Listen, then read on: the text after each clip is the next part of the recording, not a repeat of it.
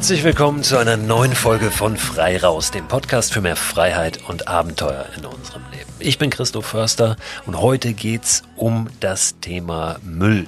Müll sammeln und ja, überhaupt Müll in der Natur da draußen. Ich habe gerade vorhin wieder in irgendeiner Facebook-Gruppe ein Bild gesehen, das hat jemand gepostet, der hat eine alte, es war eine Fanta-Dose gefunden im Wald, hat dann recherchiert, von wann die wohl ist und die ist tatsächlich aus den 80er Jahren gewesen, also weit über 30 Jahre alt und ja, lag da noch sehr gut erhalten im Wald. Ein schönes Beispiel dafür, wie ja, lange es doch dauert, bis Müll verschwindet und auch dann ist er ja nicht verschwunden, sondern er ist noch irgendwo, nämlich in den äh, Kreislauf geraten. Ich habe zu dem Thema heute einen richtig tollen Gesprächspartner und zwar Andreas. Was Andreas genau macht, wo er das macht, wie er das macht, all das erfahrt ihr gleich im Interview hier. Vorher möchte ich aber ganz kurz einmal darüber sprechen, wie das bei mir damals war mit dem Frühjahrsputz. Also nicht darüber, dass ich den zu Hause nicht gemacht habe, dass mein Zimmer mal nicht aufgeräumt war, sondern darüber, wie das in dem Dorf lief, in dem ich groß geworden bin. Es war ein kleines Kaff, 500 Einwohner Einwohner, keine Ampel, kein Laden, keine vernünftige Busverbindung außer dem Schulbus. Aber was es gab, war die Freiwillige Feuerwehr. Und die Freiwillige Feuerwehr hat mehrmals im Jahr verschiedene Veranstaltungen organisiert. Unter anderem immer im Frühjahr zum Frühjahrsbeginn ein Frühjahrsputz. Da kamen dann alle Bauern aus dem Dorf, das waren, ich glaube, so sechs Stück, zusammen und hatten ihren Trecker dabei, hatten Hänger dabei. Dann wurden die Dorfbewohner aufgeteilt auf diese Hänger und sind dann losgefahren, sternförmig in die Feldmark und haben dann so ein Gebiet beackert und da den Müll rausgeholt aus den Knicks, aus den Wiesen, von den Straßenrändern rein in den Hänger und dann wurde das alles zur Mülldeponie gefahren. Das war natürlich vor allem für uns Kinder immer ein Riesenevent, aber wirklich auch eine schöne Tradition, ein schönes Ritual, was wir, wie ich finde, auch heute natürlich noch wieder aufnehmen können. Der Frühlingsanfang steht jetzt vor der Tür und ich finde, das ist doch ein schöner Anlass, einfach mal ganz bewusst hinzugehen und sagen, ich mache jetzt mal so eine kleine Aktion, auch wenn ein großer Rahmen natürlich momentan nicht möglich ist, aber vielleicht für mich, vielleicht mit der Familie, vielleicht noch mit einem befreundeten Paar oder anderen Freunden rausgehen und Müll sammeln. Einfach auf irgendeiner Strecke einen Beutel mitnehmen und mal alles einsammeln, was man dort findet. Die Freiwillige Feuerwehr bei uns im Dorf hat natürlich auch im Herbst dann immer einen Laternenumzug organisiert. Und für uns Kinder damals war es natürlich das Größte, wenn wir keine Laterne, nicht so ein Lampignon nehmen mussten, sondern eine Fackel bekommen haben. Die wurden dann da ausgegeben. Das war was relativ Besonderes. Das gab es auch nicht immer. Da gab es nicht so viele von. Und wenn man das Glück hatte, mit so einer Fackel da rumlaufen zu dürfen, das war, das war was richtig Cooles. Das passt jetzt gar nicht zum Thema Müll sammeln, aber ich erzähle das, weil ich gerade vor ein paar Tagen mit meinen Kindern Fackeln gebaut habe. Und die haben mich sehr erinnert an diese Fackeln damals. Das sind richtig, richtig gute Fackeln geworden. Und ich will euch kurz sagen, wie das funktioniert. Wir haben uns ganz gerade Stöcke von einem Haselnussstrauch, der bei uns im Garten steht und sowieso beschnitten werden musste, geholt, so auf 40, 50 Zentimeter Länge gekürzt, diese Stöcke. Und dann haben wir Kerzenreste genommen und die in einem großen Topf geschmolzen bis sie wirklich komplett flüssig waren. Haben altes Bettlaken genommen, so ein Spannbettlaken, weil sich das ganz besonders gut dann wickeln lässt, haben Bahnen geschnitten, zwei von diesem alten Bettlaken, ungefähr 15 Zentimeter breit, zwei Meter lang, also so lang wie das Laken ist, und haben diese Bahnen getränkt in dem flüssigen Wachs. Dann haben wir die rausgeholt und um den Stock gewickelt von oben, also wie so ein Stockbrot, was man um Stock wickelt, spiralförmig, haben wir diese Bettlakenbahn darum gewickelt entwickelt.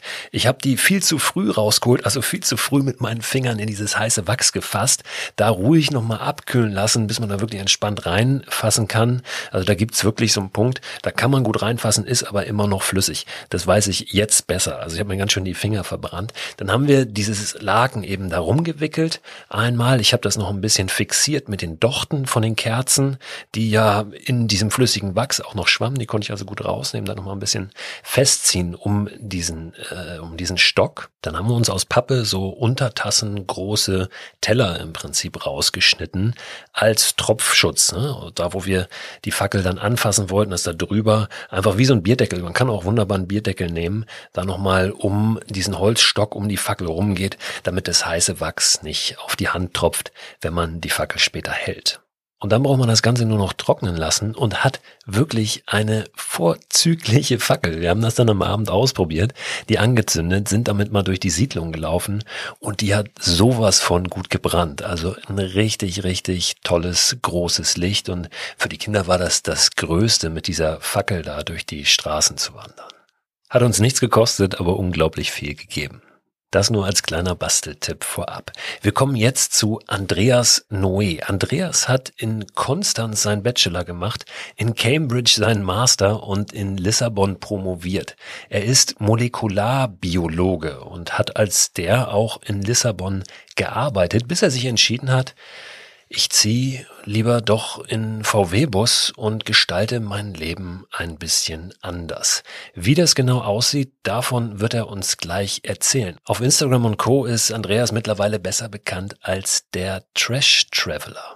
Er hat sich im vergangenen Jahr auf einen großen Plastic-Hike begeben, ist die komplette Küste Portugals heruntergewandert und ja, was er da getan hat, wie er das erlebt hat, warum er das gemacht hat, über all das sprechen wir natürlich jetzt und hier. Ich werde euch nach diesem Gespräch natürlich auch nochmal sagen, wo ihr Andreas auf Instagram oder auf YouTube findet. Ihr könnt das alles aber auch nachlesen in dem Newsletter zu diesem Podcast, der immer am Ende der Woche erscheint. Abonnieren könnt ihr den unter christoförster.com slash frei raus. Da packe ich immer nicht nur weiterführende Links zu den Podcast-Folgen rein, sondern auch persönliche Produktempfehlungen, Instagram-Accounts, die mir gut gefallen, YouTube-Filmchen und so weiter und so fort. Und wenn ihr einen guten Tipp habt, dann lasst mir den gerne zukommen. Dann packe ich den möglicherweise auch in den Newsletter mit rein. Jetzt werde ich zum Beispiel auch nochmal einen reintun von einem Hörer, der mir geschrieben hat, dass es einen Film, den ich schon mal empfohlen habe, den es aber nie im Stream gab, mittlerweile doch zu streamen gibt. Und dieser Film heißt Neither Wolf nor Dog. Nicht Wolf, nicht Hund. Gibt's nur im Englischen den Film. Basiert auf einem der besten Bücher, was ich in den letzten Jahren gelesen habe. Also wenn ihr Lust habt, Newsletter abonnieren unter christoförster.com slash frei raus. Jetzt geht's aber zu Andreas und wir springen direkt rein in dieses Gespräch. Bei dem es übrigens hier und da so ein bisschen Probleme in der Tonleitung gab. Ich habe es gesagt, Andreas ist momentan in Portugal. Dort habe ich ihn auch erreicht und hinten raus mussten wir nochmal den Kanal switchen, haben dann über WhatsApp aufgenommen. Aber ich glaube, man versteht das alles ganz gut. Nur ja, einmal für den Hinterkopf, nehmt es bitte mit, seht uns das nach, dass die Tonqualität da möglicherweise nicht immer perfekt ist ist. Andreas, herzlich willkommen hier bei Frei Raus. Schön, dass du da bist. Dankeschön. Vielen Dank äh, für deine Einladung. Freue mich sehr. Du bist in Portugal wahrscheinlich auch jetzt. Du äh, sammelst Plastik. Du bist äh, der Plastic Man, hätte ich jetzt fast gesagt. Du hast zumindest einen Plastic Hike gemacht. Du bist der Trash Traveler. Lass uns das mal ein bisschen auseinandernehmen, diese Begriffe. Was ist deine Mission da unten gerade? Ja, ich habe äh, vor anderthalb Jahren das Projekt äh, The Trash Traveler gegründet. Ich bin in das Kostüm von dem Trash Traveler äh, reingesprungen und ähm, ich, ich surfe ähm, seit dreieinhalb Jahren, seitdem ich in Portugal bin, äh, fast täglich. Ähm, die Strände Portugals sind mein Zuhause geworden und ähm, ja, ich bin in meinen Bus gezogen, in meinen VW-Bus, ähm, habe sozusagen über eine sehr lange Zeit äh, in der Natur ähm, schon gelebt und ähm, bin über diese Zeit in einen sehr minimalistischen Lebensstil gekommen und war dann konfrontiert täglich ähm, bei dem ganzen Müll, der überall rumliegt, der im Meer rumschwimmt und der an die Strände gespült wird. Und da habe ich mir gedacht, ähm, ich möchte nicht mehr in einem Büro sein, und äh, vor einem Computer sitzen und ähm, Ärzte und Pharmazeuten beraten. Ich bin Molekularbiologe. Ähm, das ist das, was ich in Lissabon gemacht habe für anderthalb Jahre. Ähm, das Thema Umweltschutz Plastik und Müll in der Natur hat mich so mitgerissen, dass ich gesagt habe, ich kündige alles und ich schlüpfe in den Trash Traveler und versuche Bewusstsein zu schaffen für ein nachhaltiges Leben und für ein bewusstes und verantwortungsbewusstes ähm, leben und reisen auch, ja.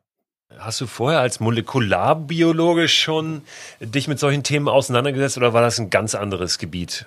Davor war das eher ein anderes Gebiet. Also über meine Karriere, ich habe eher in der Onkologie Fuß gefasst, ähm, in der Mikrobiologie ähm, und es war sehr molekular bezogen, allerdings nicht ähm, auf, die, ähm, auf den Einfluss von Plastik zum Beispiel. Ähm, Plastik und äh, Verpackungen und ähm, wie wir einkaufen, das habe ich alles immer seit Jahren schon hinterfragt und ich es tat mir immer etwas weh, ähm, so viel Plastik auch zu konsumieren, im Supermarkt einzukaufen, zu merken, es ist wirklich alles eingepackt. Und ähm, über die letzten Jahre habe ich mich immer so immer mehr reduziert, ähm, bis ich dann wirklich irgendwann gesagt habe, nein, ich möchte kein Plastik mehr kaufen, ich möchte kein Produkt mehr in Plastik eingepackt haben, äh, denn ich sehe tagtäglich, äh, was es für einen Einfluss auf unser Ökosystem hat.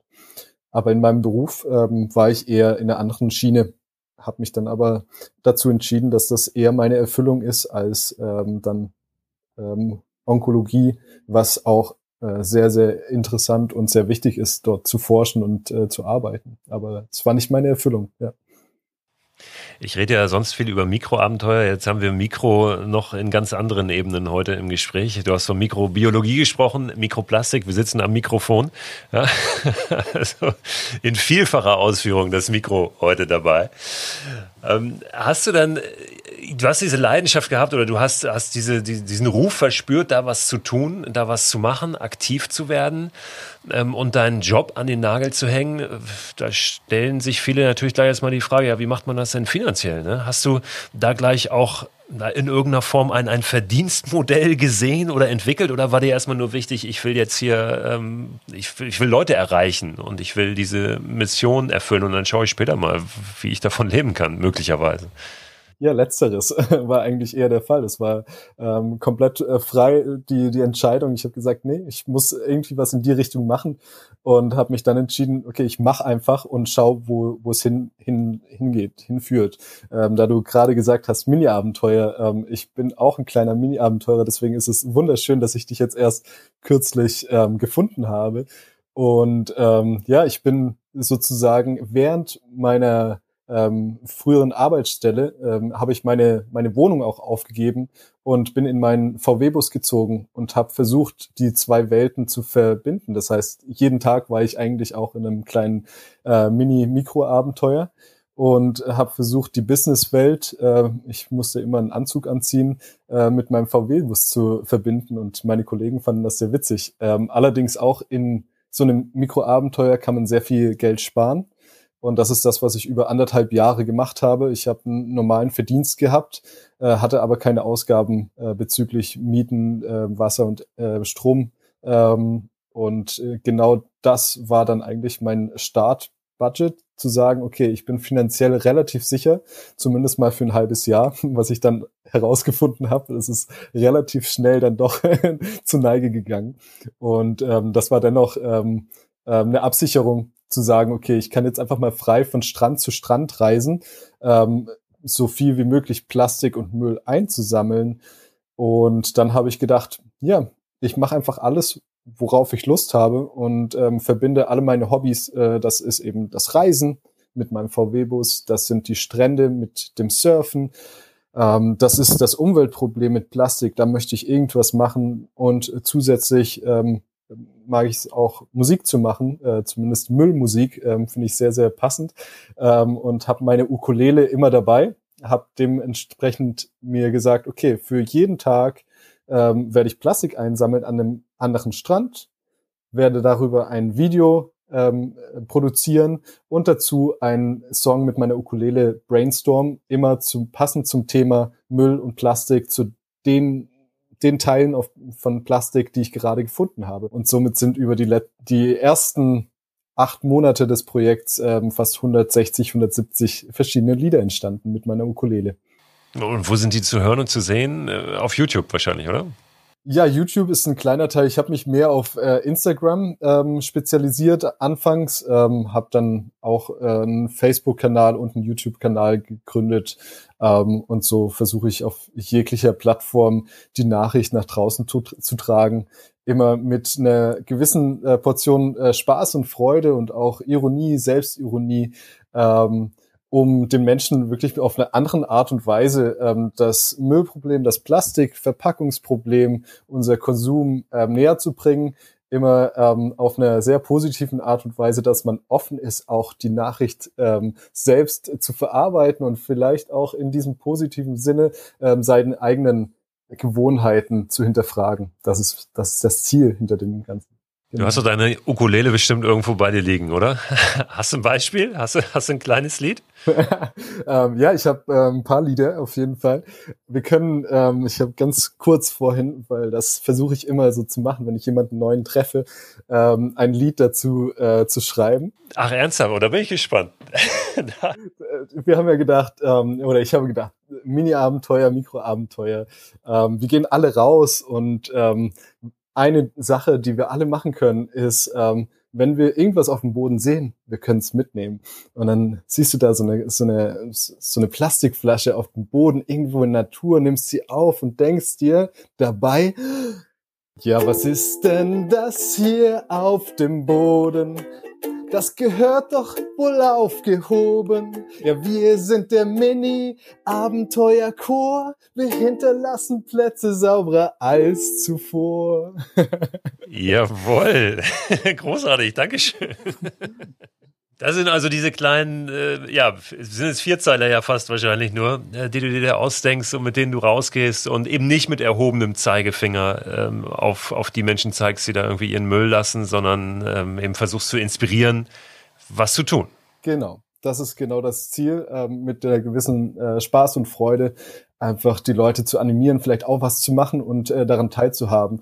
Und äh, das Projekt ist in dem Fall über die, die letzten anderthalb Jahre so schön gewachsen. Ich bin immer noch ähm, stark, stark beeindruckt ähm, von, von der Resonanz, die ich einfach zurückbekomme und wie sich das alles entwickelt, weil ich habe dann irgendwann gesagt, ähm, ich möchte das nicht mehr alleine machen, sondern ich möchte mit ganz vielen Menschen das zusammen machen. Und ähm, so ist eigentlich das, was du am Anfang angesprochen hast, der Plastik Hike das ist der zweite große Name, der sich mittlerweile entwickelt hat, ähm, entstanden und ähm, immer auch mit dem Fokus auf einem Abenteuer. Ein Abenteuer kann auch sehr viel ähm, aufzeigen und kann sehr viel äh, viele Menschen ähm, dazu bringen, auch darüber nachzudenken, vielleicht mitzumachen, weil es was Außergewöhnliches ist. Und da habe ich gedacht, was ist außergewöhnlich? Wie kann ich es schaffen, so viele wie möglich, so viele Menschen wie möglich zu erreichen?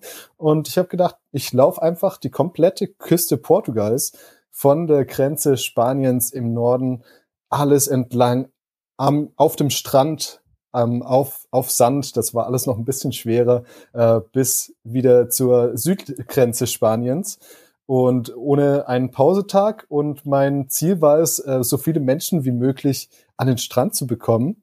Ähm, und ich bin über die ersten Monate in das Netzwerk äh, von Umweltorganisationen in Portugal ge geschlüpft und bin da reingekommen und habe gedacht, ich möchte alle mit mit dabei haben. Und ähm, da habe ich ähm, angefangen, sämtliche E-Mails rauszu rauszusenden. Und ähm, im Endeffekt war das der Plastikhike so ein Erfolg, dass ähm, auch äh, letzten Sommer 560 Menschen an Strand gekommen sind und über 100 Umweltorganisationen, Initiativen und Umweltaktivisten auch an Strand gekommen sind, um gemeinsam die Strände zu säubern, um gemeinsam 1,6 Tonnen Plastik zu sammeln und zusätzlich, was noch viel wichtiger ist, eben Bewusstsein zu schaffen. Ich habe mit all diesen Leuten gesungen, mit der Ukulele und wir haben das alles in die Welt rausgetragen, zu sagen, okay, hey, wir müssen unseren Konsum verändern, wir müssen überlegen, wie können wir es schaffen, nachhaltiger ähm, zu wirtschaften, zu leben, damit wir das Umweltproblem, was wir jetzt schon haben, nicht noch viel schlimmer machen. Und das war super, super toll. Dann ähm, auf einmal standen die großen Kameras ähm, von den nationalen TV-Sendern äh, in Portugal da und äh, ich war einfach nur noch kaputt von einem äh, 20 Kilometer Wanderung mit zwei großen Säcken Plastik auf meinen Schultern und habe dann am, äh, am Ende des Tages ähm, noch eine Aufräumaktion mit einer Umweltorganisation gehabt und dann standen auch noch die TV-Sender da und haben gesagt, ja okay, diesen, äh, diesen verrückten Leuten, der die ganze Küste entlang läuft, äh, den müssen wir auch mal interviewen. Also es, es war sehr, sehr spannend, ja. Ja, ich wollte gerade fragen, wie hast du das denn ganz praktisch gemacht? Ich war mal äh, auf Sylt für zwei Tage, auch mit genau diesem Ziel, nämlich Plastik zu sammeln am Strand. Also ich bin von Hamburg aus nach Westerland gefahren ähm, und bin dann von Westerland aus an die Nordspitze von Sylt gelaufen um, und dann habe ich da eine Nacht äh, am Strand verbracht und bin am nächsten Tag wieder zurückgelaufen und habe alles Plastik eingesammelt, was ich so finden konnte. Ähm, das ist natürlich gar nicht so einfach, weil du brauchst ja immer irgendwie ein Behältnis also einen Sack, wo du das reinsammelst und dann musst du den wieder irgendwo leeren. Wo leerst du den hin? Gibt es denn da überhaupt irgendwie dann einen größeren Mülleimer, einen größeren Behälter? Da musst du ja auch noch das transportieren, was du brauchst, gerade wenn du länger unterwegs bist, ähm, für dich selbst. Da brauchst du einen Rucksack oder wahrscheinlich auch einen Schlafsack. Wie, wie hast du das gemacht? Also ich habe das in einer größeren Dimension gesehen, ähm, weil ich mich sehr viel mit Recycling auch auseinandergesetzt habe und auch mit der ähm, mit dem Konsum sozusagen. Ähm, Recycling ist leider nicht so effektiv, wie wir es denken, dass es immer in einen schönen Kreislauf hineingeht und effektiv werden 14 Prozent, in Deutschland sind es äh, 17 Prozent ähm, an Plastik ähm, wieder in die Recyclingmaschinerie effektiv reingeschleust. Ähm, das ist ein extrem, extrem kleiner Teil. Ähm, den müssen wir ähm, nach oben bringen, äh, dann ähm, alles, was mit dem anderen Plastik passiert, wird verbrannt eigentlich. Und ähm, ja, wenn wir was in einem Einwegplastikbehälter äh, ähm, kaufen, dann wissen wir, das ist einfach nur produziert für einen unglaublich äh, geringen Zeitraum und dann wird es verbrannt und das von ähm, von Ressourcen, die einfach nicht endlos sind. Und darauf möchte ich auch aufmerksam machen, dass wir eben wirklich von dem Plastik so weit wie möglich wegkommen. Ähm, und äh, daher habe ich ähm, an der kompletten Küste jedes einzelne Teil an Plastik gelagert. Also ich habe ähm, nichts weggeworfen. Ähm, die Mülleimer sind vorhanden. Es sind auch große Mülleimer auch an, an den Portugal äh, Stränden vorhanden. Allerdings war es mein Ziel, äh, kein bisschen Müll wegzuwerfen, um eben Aufmerksamkeit darauf zu bringen, dass wir eigentlich anders wirtschaften wollen und dann noch mehr Einfluss und Eindruck schinden wollte. Und äh, somit hatte ich ähm, einen Freund dabei, der mich für zwei Monate für die 58 Tage ähm, Wanderung äh, begleitet hat und er war sozusagen mein Logistik-Support ähm, mit meinem VW-Bus. Der ist an den nächsten Strand oder 20 Kilometer weiter runtergefahren, hat dann auf mich gewartet. Da musste ich eigentlich nur noch umfallen, ins Bett fallen, ähm, mich ausruhen und dann weiter äh, weiterkommen. Und zusätzlich ähm, hat er sich darum gekümmert, die ganzen Säcke, die ich aufgesammelt habe und die ganzen Säcke, die die anderen Menschen aufgesammelt haben am Strand, hat er eingesammelt mit dem mit dem Bus und hat sie dann in ähm, in Restaurants, in Hintergärten, Hinterhöfe, ähm, zu Stadtverwaltungen gefahren. Er hat die ganze Zeit rumtelefoniert und gefragt, wo an der Küste können wir überall Müll lagern. Und sozusagen ist nun überall in Portugal Müll von mir gelagert und die Leute freuen sich sehr darüber. Was soll damit passieren? Hast du damit noch irgendwas vor? Also wird da ein, ein großes Kunstwerk draus entstehen oder wird das alles auf einen Haufen geworfen, um dann mal wirklich auch zu sehen, okay, was kommt da in, dann, dann wirklich alles zusammen? Ne? Dass man, das ist ja auch was, was optisch dann natürlich äh, nochmal ein bisschen anderen Eindruck hinterlässt. Genau, und da hast du es gerade auch angesprochen, Kunst, ähm, das ist ein, ein, großer Teil davon, der jetzt entstehen wird. Und äh, der komplette Plastikhike ist ein, ein Community-Gemeinschaftsprojekt. Ich wollte so viele Menschen treffen wie nur möglich und gemeinsam Bewusstsein schaffen. Und äh, da ist dann auch die Idee aufgekommen, okay, mit dem ganzen Müll können wir Kunst äh, erstellen und wir müssen das irgendwie visuell darstellen. Und äh, somit habe ich an der kompletten Küste alle Künstler zusammengesucht, äh, die mit Müll und Plastik von Ozeanen äh, arbeiten. Und das ist wunderschön zu sehen. Ähm, ich habe jetzt mittlerweile 24 Künstler an der ganzen Küste ähm, getroffen und ähm, gefragt, ob sie nicht Lust hätten, einen Teil des Mülls in äh, ein Kunstwerk zu ähm, verarbeiten. Und die haben alle gesagt, das ist ein tolles Projekt, äh, da sind wir dabei. Und ähm, jetzt plane ich mittlerweile, was ich mir nie vorstellen konnte, ähm, das eigentlich auch zu machen. Ähm, jetzt plane ich eine große Kunstausstellung in Lissabon äh, mit 24 Kunstwerken und äh, nur aus Müll, den die kompletten Menschen aufgesammelt haben letztes Jahr. Wann wird die stattfinden? Wann wird die laufen? Dann gibt es da schon einen konkreten Termin, weil das ist ja gerade so ein bisschen schwierig wahrscheinlich, äh, da was festzuzurren, oder? Terminlich? Ist es sehr schwierig und deswegen habe ich mir überlegt, ähm, wie soll die Ausstellung auch aussehen. Ähm, ich bin äh, selbst, äh, sehe ich mich als kleinen Aktivisten und äh, deswegen möchte ich das auch weiterführen und wollte nicht unbedingt in einem Ausstellungssaal äh, die Ausstellung ähm, zeigen, sondern ich möchte so viele Menschen wie möglich inspirieren. Und äh, das geht am besten, wenn wir ähm, Kunstwerke überall verteilen und nicht auf einem Haufen in einem Saal einsperren. Und jetzt bin ich mit der Stadt Lissabon ähm, schon am, am Werkeln, ähm, dass wir Locations in der kompletten Stadt finden und somit äh, ein Netzwerk aus ähm, Müll, ähm, Kunstwerken aufstellen. Und ähm, ja, sozusagen ist ein ähm, Kunstwerk dann auf der auf der Hauptpromenade in, in Lissabon, dann vor einem Shopping Center, äh, dann vor einem, einem großen, vor einer großen Markthalle, überall dort, wo me viele Menschen dran vorbeilaufen und ähm, vielleicht auch nur an den Konsum denken und dadurch, dass sie das Kunstwerk sehen, vielleicht auch zum Nachdenken angeregt werden. Und das ist das große Ziel und das wird im Juni dieses Jahr passieren. Das Startdatum wird gerade noch ausgelotet. Ähm, da hängen noch ein paar Sachen dran, aber dadurch, dass es auf der Straße passiert, ähm, ist auch äh, wegen Covid ähm, nicht wirklich ähm, ein Problem ähm, vorhanden. Und es geht trotzdem, ja. Ob wir aus Deutschland dahin kommen können, das wissen wir natürlich überhaupt noch gar nicht. Also ob wir es wirklich vor Ort auch uns anschauen können. Es wird aber die Möglichkeit geben, uns das auch zu Hause anzusehen, denn ihr habt einen Film gedreht auf dieser Wanderung, auf diesem Hike. Wann gibt's den? Das wird alles zur selben Zeit passieren, denn ich habe gedacht, ja, wenn, dann machen wir gleich eine ganze Explosion.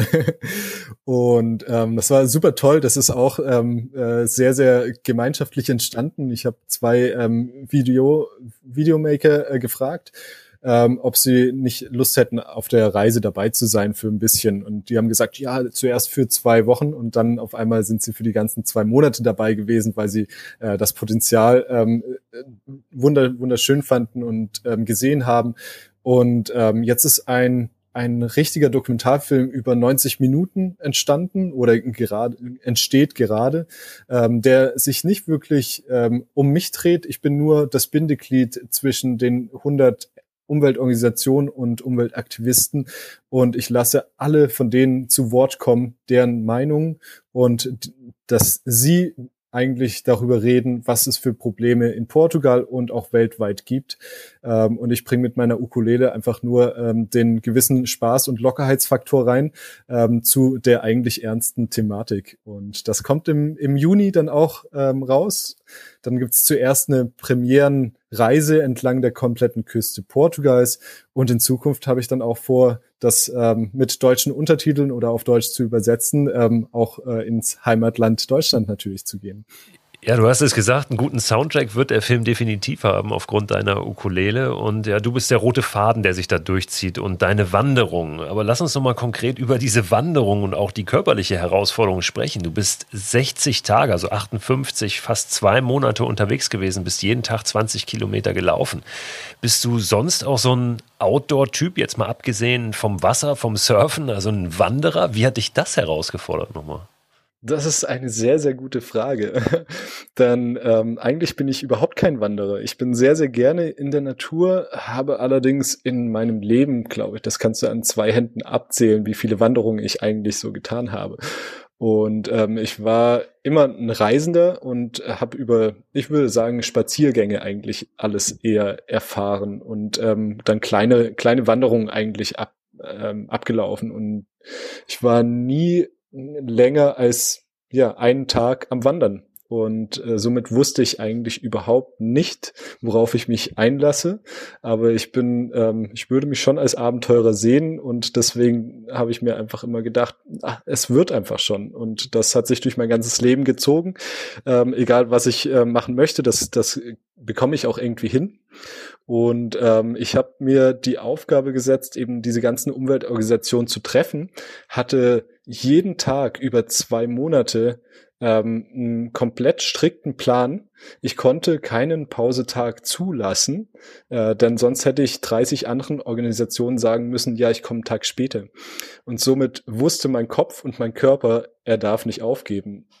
Allerdings ähm, war es nach einer Woche, bereits äh, der Fall, wo ich gesagt habe, wow, okay, ich glaube, da habe ich mich übernommen. Denn ich bin wirklich jeden Tag gelaufen und habe so viel in meine äh, Müllsäcke gepackt, wie ich einfach nur tragen konnte. Und ich bin mit meist ähm, ja, 10 bis 15 Kilo nochmal auf meinem Gepäck ähm, zusätzlich äh, gelaufen und äh, das zumeist auf Sand. Und ich weiß nicht, ob du das kennst. Du, du warst oben auch und warst wandern und hast Plastik eingesammelt. Auf Sand äh, fühlt sich so an, als wäre das einfach nochmal die doppelte Schmach. Und ähm, ja, das daher war es sehr, sehr anstrengend und ähm, musste dann auch irgendwann realisieren nach einer Woche, okay, ich muss vielleicht ein bisschen weniger Müll aufsammeln, weil sonst schaffe ich es nicht, die ganzen 58 Tage durchzuhalten. Und ähm, nach anderthalb Wochen, nach fast zwei Wochen, glaube ich, ähm, hat dann angefangen, mein, mein Fußgelenk ähm, zu schmerzen und äh, auf der auf der linken Seite, denn der Strand, wenn man sich das vorstellt, ist immer so ein bisschen ähm, abgängig zum Wasser hin. Und du läufst ja auch immer nur in eine Richtung, logischerweise, wenn du von genau. Norden nach Süden läufst. Genau, das heißt es und das war sehr sehr einseitig und äh, daher hat dann auch mein äh, linkes Fußgelenk irgendwann gesagt, ich will nicht mehr. Und äh, das war eine harte, harte Zeit. Da habe ich mich wirklich für fünf Tage habe ich versucht, ein bisschen einen anderen Laufstil ähm, zu halten, äh, damit ich ein bisschen auf der auf dem rechten Bein äh, mehr laufe, was sehr sehr schwer war. Und ich habe dann versucht, auch ein paar Wege ein bisschen abseits vom ähm, Strand, vom Sand äh, zu finden, sehr nah. Ähm, das war sehr sehr herausfordernd. Allerdings nur diese fünf Tage hat's geschmerzt und ich habe gesagt, ich muss mich da durchkämpfen. Ähm, und nach den fünf Tagen war es dann auch wieder normal zu wandern. Und dann bin ich wieder über Sand gelaufen bis zum Ende. Und es war kein Problem mehr. Und ich habe einfach nur noch funktioniert, mein Körper hat funktioniert, ich habe nichts zugelassen, dass er, dass er da aufgeben darf. Ähm, und erst am Ende habe ich gemerkt, was ich eigentlich äh, da geleistet habe. Und äh, dann hat mein Körper angefangen, sich erstmal zu entspannen. Und ich habe gemerkt, okay, das war wie eine Sucht ähm, für zwei Monate jetzt jeden Tag wirklich 20 Kilometer abzuspulen. Jetzt hat es wahrscheinlich selbst in Portugal auch äh, nicht jeden Tag äh, nur Sonne, ne? Selbst, selbst im Sommer. Du bist wahrscheinlich auch mal durch Regentage gelaufen, oder? Oder, oder gar nicht? Ich weiß nicht, wie war das? Doch, doch. Ich habe ähm, ich hab eigentlich alles mitgenommen, was nur so geht. Und ähm, es gab zwei bis drei richtig ähm, heftige Regentage und auch die konnte ich nicht auslassen. Es hat äh, gestürmt zusätzlich. Es war ein Sturm auf dem Atlantik, der dann reingezogen ist und ich habe das im Wetterbericht gesehen. Oh je, in zwei Tagen da wird's heftig und ähm, es wurde auch so heftig, weil es hat nicht mehr aufgehört zu regnen. Das heißt, ich bin wirklich für drei Tage in ähm, in Sturm und Regen gewandert über den Sand. Es war keine Menschenseele äh, am Strand, nur ich und äh, das Plastik und meine Müllsäcke um mich herum. Äh, meine Schuhe waren durchnässt, all meine Klamotten, mein Rucksack, es war alles einfach nur nass und ich habe wusste einfach nur, ich darf keine Pause machen. Äh, dann, wenn man eine Pause macht, dann kühlt der Körper ab und dann ist die Gefahr groß, dass ich mich erkälte und krank werde. Und somit bin ich eigentlich die drei Tage auch ohne Pause eigentlich komplett zwei, äh, 20 Kilometer gewandert äh, und habe im Gehen eigentlich ähm, ähm, gegessen und getrunken und habe gedacht, ach, das will ich einfach nur rumhaben. Und so war das von Sturm und Regen äh, bis zur abartigsten Hitze äh, habe ich alles mitgenommen. Denn normalerweise sollte man um 6 Uhr anfangen zu wandern. Äh, wenn man runter in, in Süden an die Algarve kommt oder an die, an die Westküste, da wird's extrem heiß über den Tag. Allerdings, wenn man auch ähm, 58 Tage wandert, dann ähm, ist der Rhythmus oder dann braucht man ein bisschen Schlaf und ich bin ein, eigentlich ein sehr, ich schlafe sehr lange und in den Morgen hinein. Und dann bin ich manchmal erst um 10 oder um 11 losgekommen bin dann aber in die Mittagshitze gewandert, was dann einfach noch mal extremer war. Und ähm, da war ich auch ein, zwei an, am Rande meiner Energien, weil es einfach zu heiß war. Ähm, hab's aber doch geschafft und hab mit viel Wasser mich ähm, über die Strecke gebracht. Ähm, ja, es waren extreme Situationen dabei und ich glaube, ich habe alles mitgenommen, was Portugal oder auch so äh, das Wetter zu bieten hatte. Ja, Andreas, dann wünsche ich dir für dieses Jahr ganz besonders ähm, nochmal viel Erfolg mit deinem Projekt. Ich meine, letztes Jahr hast du den, den die körperliche Leistung gehabt, ja? die körperliche Herausforderung. Dieses Jahr liegt die ganz woanders. Ich denke mal, du wirst deine eigenen persönlichen kleinen körperlichen Herausforderungen auch dieses Jahr haben. Aber na, ich wünsche dir insbesondere für die Ausstellung und für den Film allen erdenklichen Erfolg. Ein super wichtiges Thema und ich hoffe und wünsche mir, dass wir auch in Deutschland da ein bisschen was von mitbekommen. Auf jeden Fall, das wäre auch das Ziel, eigentlich die Ausstellung, wenn das ein Erfolg wird, äh, vielleicht auch nach Deutschland zu bringen ähm, und vielleicht auch mal eine Wanderung ähm, über den Konsum in Deutschland ähm, dann abzuhalten. ich habe auf jeden Fall ähm, sehr viel Spaß daran gehabt und möchte das in Zukunft auch noch weiter ausbauen. Und ähm, vielleicht laufen wir uns ja dann hoffentlich mal auch persönlich über den Weg. Sehr gerne. Sag Bescheid, dann lasse ich das hier auch nochmal die Hörerinnen und Hörer wissen und äh, wer weiß, dann äh, werden es ruckzuck ganz schön viele. Alles Gute dir und besten Gruß hier aus der alten Heimat. Äh, vielen, vielen Dank. Es war sehr, sehr schön bei dir zu sein. Vielen Dank für das Gespräch und ähm, ja, bis bald.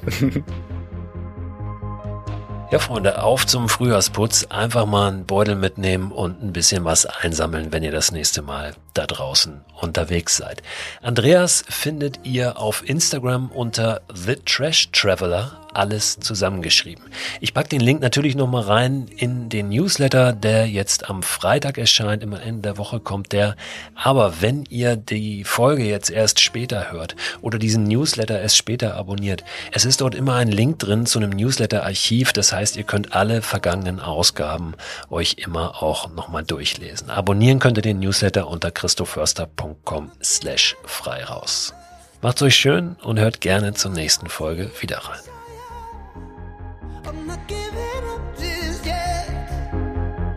sparks to wildfire